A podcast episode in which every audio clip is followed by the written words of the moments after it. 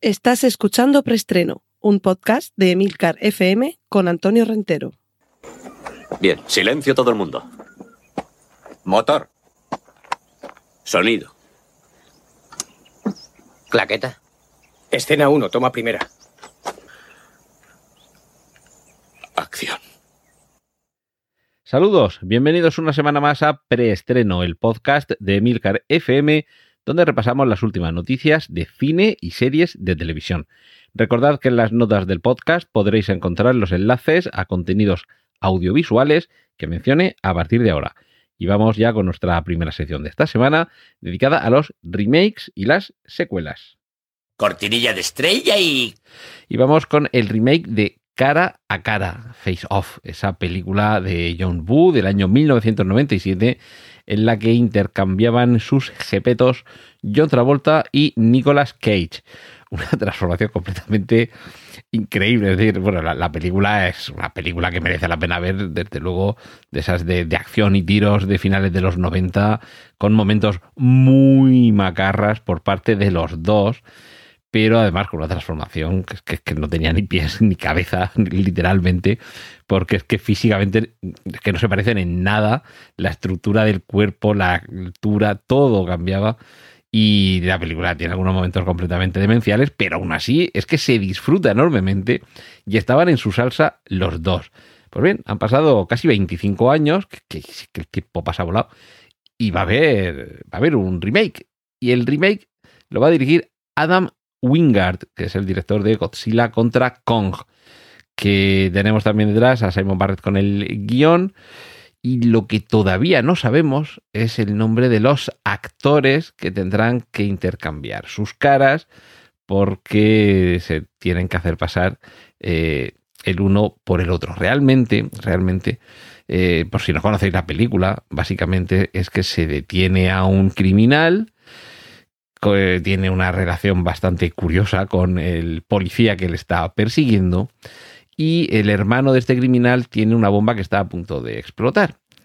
Forma de descubrir dónde está esa bomba y cómo desactivarla es hacer que el policía se haga pasar por el criminal cambiando el rostro mediante cirugía plástica. Una, en fin, es una cosa bastante demencial. Y veremos a ver eh, aquí cómo, cómo lo solucionan, porque claro, la ciencia ha avanzado mucho más y, seguro que es incluso un poquito más eh, creíble. Pero en cualquier caso, la película ya es, tiene un planteamiento muy macarra en el, en el original y esperemos que no se pierda en este remake. Pero bueno, es que, es que eran John Travolta y Nicolas Cage. Es que tienen que elegir a alguien que esté un poquito ahí a la altura y yo creo que esto es lo más interesante de, esta película. No basta solo con la historia, no basta solo con la trama, con el intercambio de rostro y evidentemente eh, digo intercambio, no simplemente que el, el, policía asume el rostro del malo, sino que el malo cuando despierta co coge, en fin, eh, obliga a que le pongan el rostro al policía y se hace pasar por él.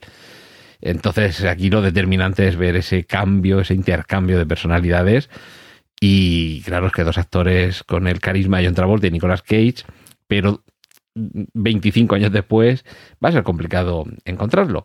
Pero bueno, no, no perdamos la esperanza porque han encontrado a una nueva Cruela de Bill. La película Cruela ya tiene tráiler y en este caso es Emma Stone quien encarna a esta, una de las más grandes malvadas del universo Disney, imagen real, y es un poco la precuela. Algunos eh, etiquetan un poco esta Cruela como la Joker de Disney, en el sentido de la comparación con la película con la que Joaquín Phoenix eh, ha conseguido renovar completamente este personaje del universo DC. Y sí que es cierto que el tráiler va un poco por ahí, quizá no tan, tan, tan oscuro, porque no deja de ser una película Disney. Y remakes, secuelas, reinicios y demás hierbas. Y aquí es donde se encuadra eh, Paranormal Activity, porque esta película del año 2007 que inició una saga con desigual éxito, aunque todas ellas, desde luego, mm, películas en las que había algún buen mal momento, momentos de pasar un buen mal rato, y ahora se va a reiniciar, vamos a tener un, un reboot, así que seguro que en esta ocasión, y gracias a los avances de la tecnología, ya que tenemos en nuestro hogar eh, alarmas y sistemas de vigilancia y de seguridad con cámaras mucho mejores, por lo menos, si no otra cosa, saldremos ganando en calidad de imagen. Cortinilla de estrella y... Y nos vamos a las series. HBO está negociando con, eh, con ciertos guionistas para que haya una cuarta temporada de True Detective. Seguro que hay algunos que mientras estéis escuchando algo, eh, mientras estéis escuchando esto diréis, ah, pero hubo una tercera temporada de True Detective.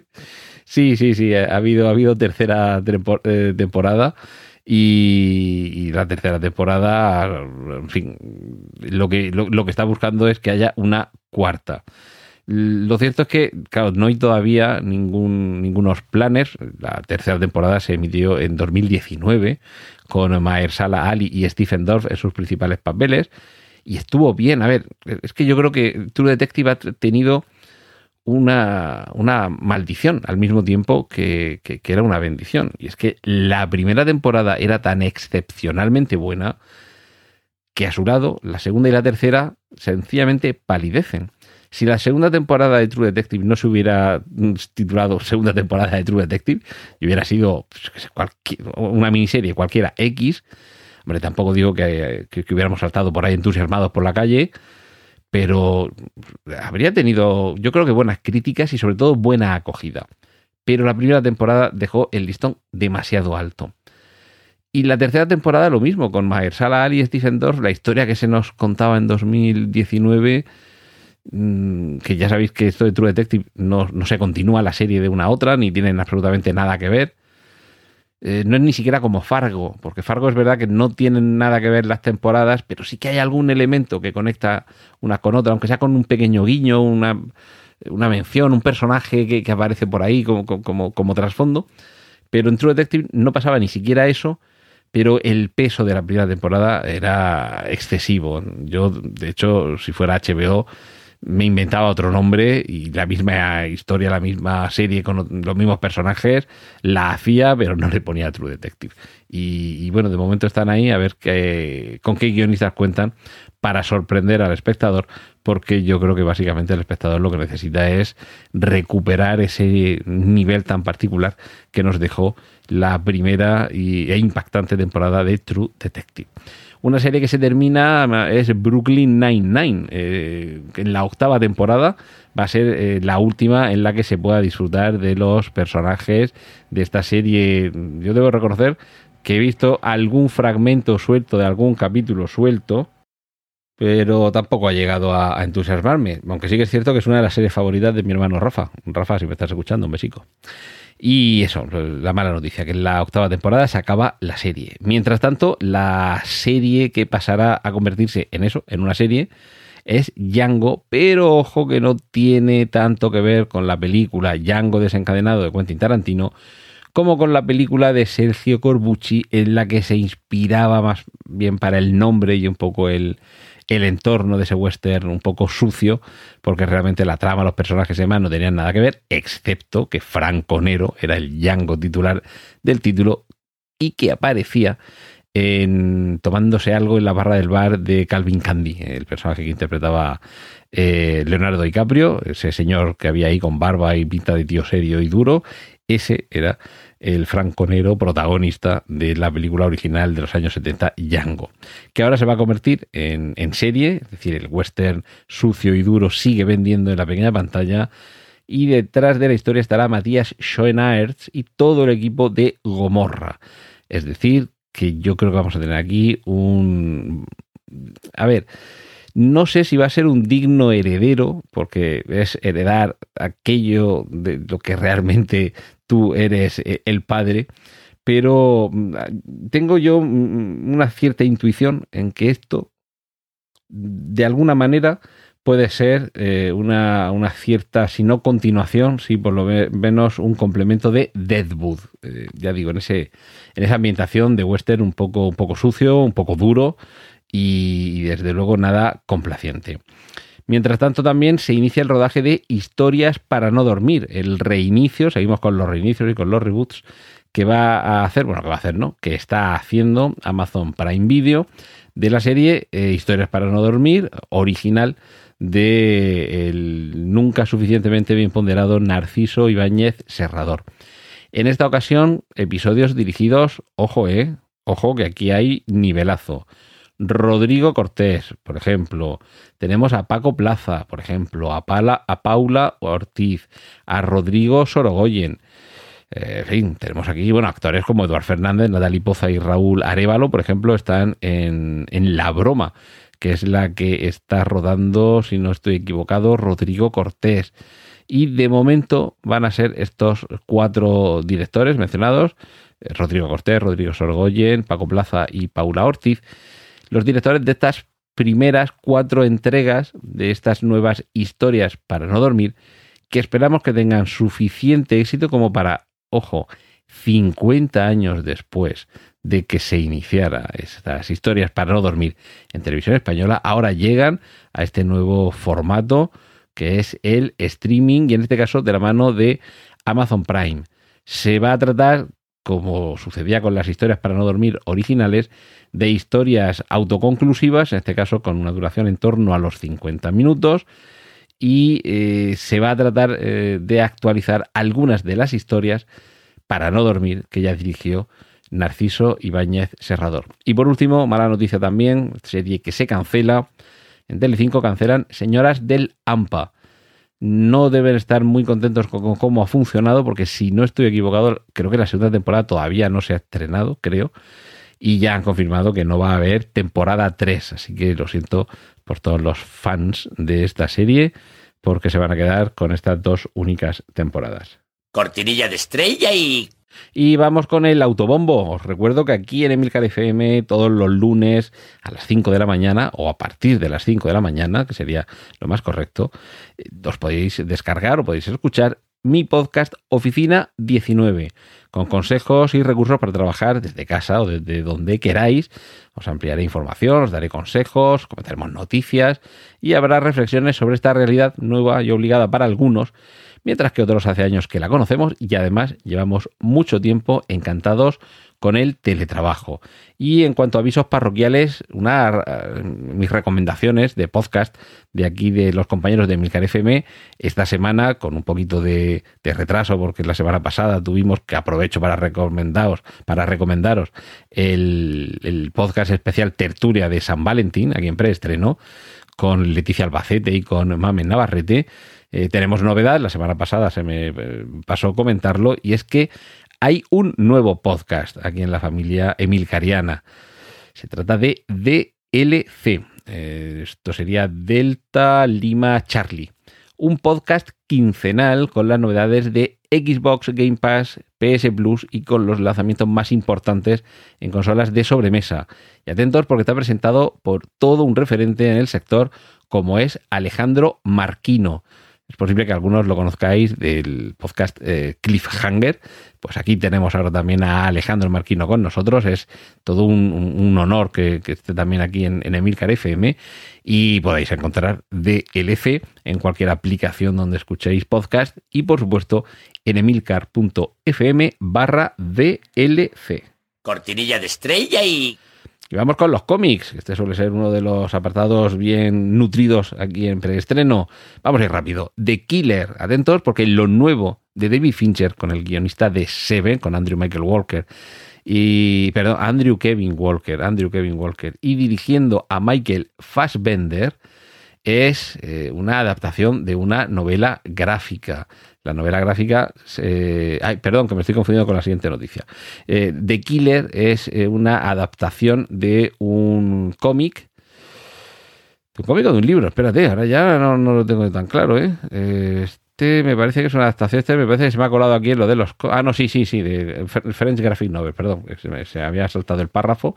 Y no es una novela francesa, es una novela gráfica francesa y, bueno, mm, después de trabajar eh, juntos Andrew Kevin Walker y David Fincher en Seven, yo creo que volver a combinar ese talento de guionista y de director es más que interesante. Si además el título es El asesino y el protagonista es Michael Fassbender, Eh, yo creo que puede ser una película muy a tener en cuenta. Fassbender va a interpretar a un asesino que eh, comienza a, desarrollar eh, una, una conciencia sobre su papel y aunque sus clientes le demandan que continúe con su trabajo, va a tener una reacción a, ese, ese, hundimiento al tomar conciencia de, su condición.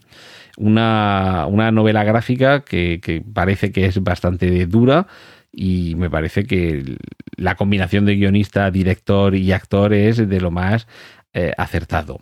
Eh, seguimos con los cómics, eh, tenemos, podemos ver ya dos vídeos de adelanto de Superman y Lois y debo confesar que a mí me han gustado muchísimo los dos. De hecho, lo he visto también por ahí por internet, alguien que dice que esto más que parecer una serie del universo CW, sin desmerecer. Es decir, todo el Arrowverse y todo esto se está teniendo un éxito de público que para sí lo quisieran.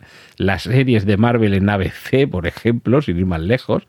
No así las de Netflix, que funcionaban bastante bien, sobre todo las primeras. Luego ya fue desbarrando un poquito la cosa. Pero es que este Superman y Lois tiene una pinta bárbara. Ya, como digo, lo decía alguien en Twitter, que más que ver una serie de, de CW, del canal CW, parece que estás viendo una película del universo de C. Ojo, y de las buenas. Los dos vídeos que dejo en, el enlace, o sea, dejo el enlace en las notas del podcast para que podáis disfrutarlos. Eh, son, uno de ellos corresponde a un momento de, de, una pelea, no voy a desvelar más, y otro es el comienzo en el que nos pone en situación de en qué universo, con qué personajes y qué relaciones hay entre ellos de los personajes que dan título a, la serie, Superman y Lois, y los que tienen más cercanos. Y es, es, no sé, que se me, se me agolpan los, los elogios, porque es emotivo, es bonito, te hace empatizar, nos ofrece una versión que, si bien en los cómics se conoce bastante de la vida más familiar de Superman y Lois, en pantalla se ha visto mucho menos. Y sí, ya sé que estaban Clark y Lois, pero esto no es lo mismo. Aquí sí que hay más importancia al papel de Superman. Y, creo que, puede ser una serie mm, que, revolucione un poquito el universo de fe en, en series de televisión. En fin, os, recomiendo que le echéis un vistazo, que seguro que os va a llamar la atención lo suficiente como para seguirla. Sobre todo a los amantes del cómic más clásico de Superman ese momento, que es posible que ya lo hayáis visto en GIF animado incluso en, internet, ese momento que homenajea a la portada de Action Comics número uno, la primera aparición de Superman en los cómics. Y, os diré más que menos mal que Chrysler tiene el PT Cruiser y alguien lo ha pintado de verde para que el homenaje sea magnífico. Y continuamos. Eh, serie en Netflix de miércoles Adams, en acción real y dirigida por Tim Burton. Casi nada, ahí, ahí lo dejo. Esto nos tendremos que ir eh, informando un poquito más porque de momento se sabe poco más que un cartel en el que se ha anunciado. Y, lo poco que sabe, bueno, el cartel muy divertido, es un dibujo en el que se ven sombras la silueta de Miércoles Adams, que está tocando el violonchelo, pero en lugar de el arco del violín tiene un cuchillo de largas dimensiones que al pasarlo sobre las, hojas, sobre las cuerdas ha cortado una de ellas. La serie se titula sencillamente así, Wednesday, miércoles, que es el nombre de este personaje, la familia Adams, y su argumento va a girar en torno a una serie de acontecimientos sobrenaturales que tendrán lugar en la Academia Nevermore, que es donde miércoles está, está estudiando. Así que no sé si esto va a ser un poco una vuelta de tuerca sobre los eh, Harry Potter y, Hogwarts, bajo esa mirada ácida, divertida eh, y desde luego muy desprejuiciada de la familia Adams. Por cierto, ya sabemos dónde aparecerá por primera vez Deadpool en el universo cinematográfico Marvel. Va a ser en Doctor Strange y el multiverso de la locura. Y al parecer, en un momento dado van a tener que colaborar porque se colará en uno de esos multiversos, eh, de esas realidades paralelas o, como se llamen, en, en, donde está el personaje de Deadpool, que se colará por el portal con el Doctor Strange y tendrán que colaborar. Esto es lo que se ha dado a conocer. Luego descubriremos si efectivamente se parecen algo a lo que sucede en el cine.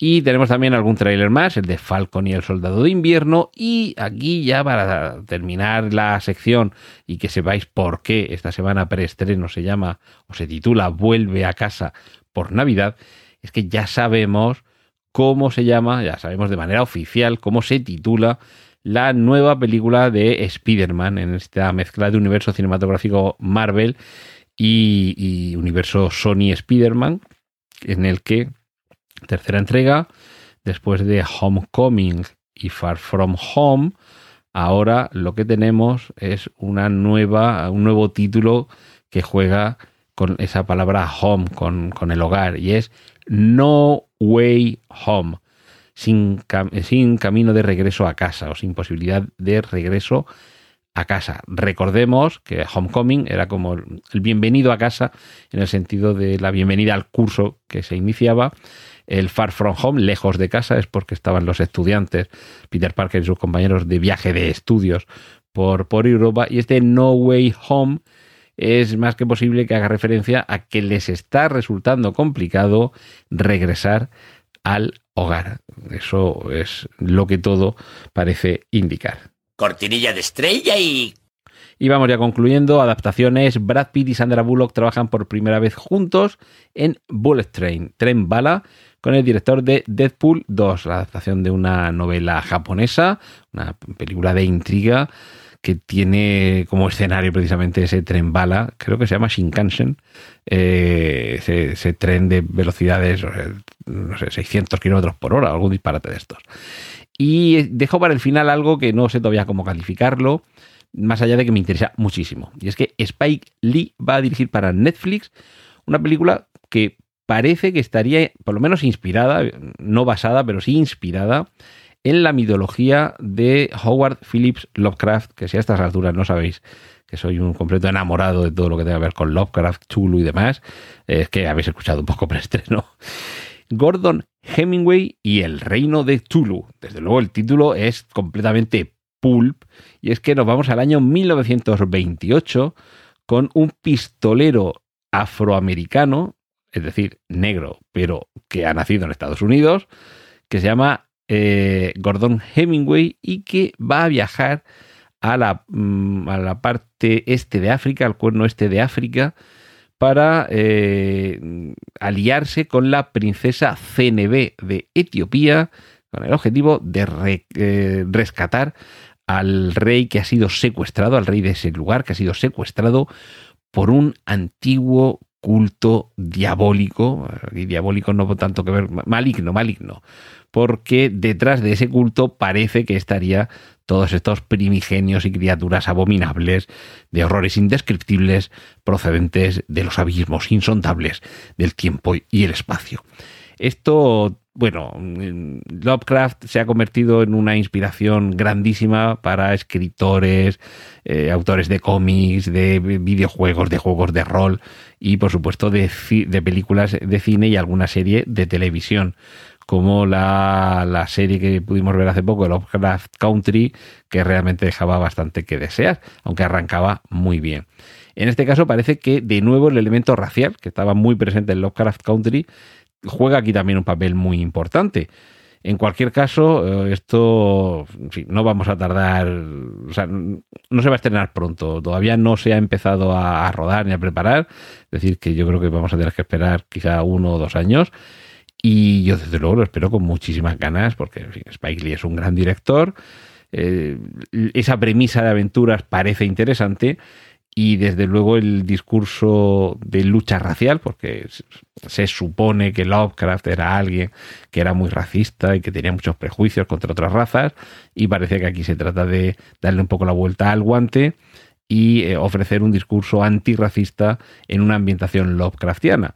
Pero bueno, a mí me interesa mucho más lo que Spike Lee tenga que contarnos dentro de una ambientación tan exótica como la Etiopía del año 1928 con un pistolero eh, negro por ahí suelto ayudando a una princesa. Esto casi suena, ya digo, a, a novelas pulp, a, a, la literatura, las películas y la ficción de hace casi 100 años y, es yo creo que un trabajo muy interesante y que va a merecer la pena por lo menos ver qué es lo que tiene que ofrecernos eh, por cierto, en Netflix, con lo cual insistimos en la importancia de las eh, plataformas de streaming para ofrecer productos que quizá de otra forma no llegaríamos a ver nunca en cines y como mucho en algún caso saldrían directos a vídeo y con unos presupuestos ínfimos. Así que algo hemos salido ganando por el camino y el camino se acaba aquí por esta semana y lo reemprenderemos la próxima semana. Hasta entonces, aquí en preestreno en Emilcar FM, un saludo de Antonio Rentero. ¡Y corten!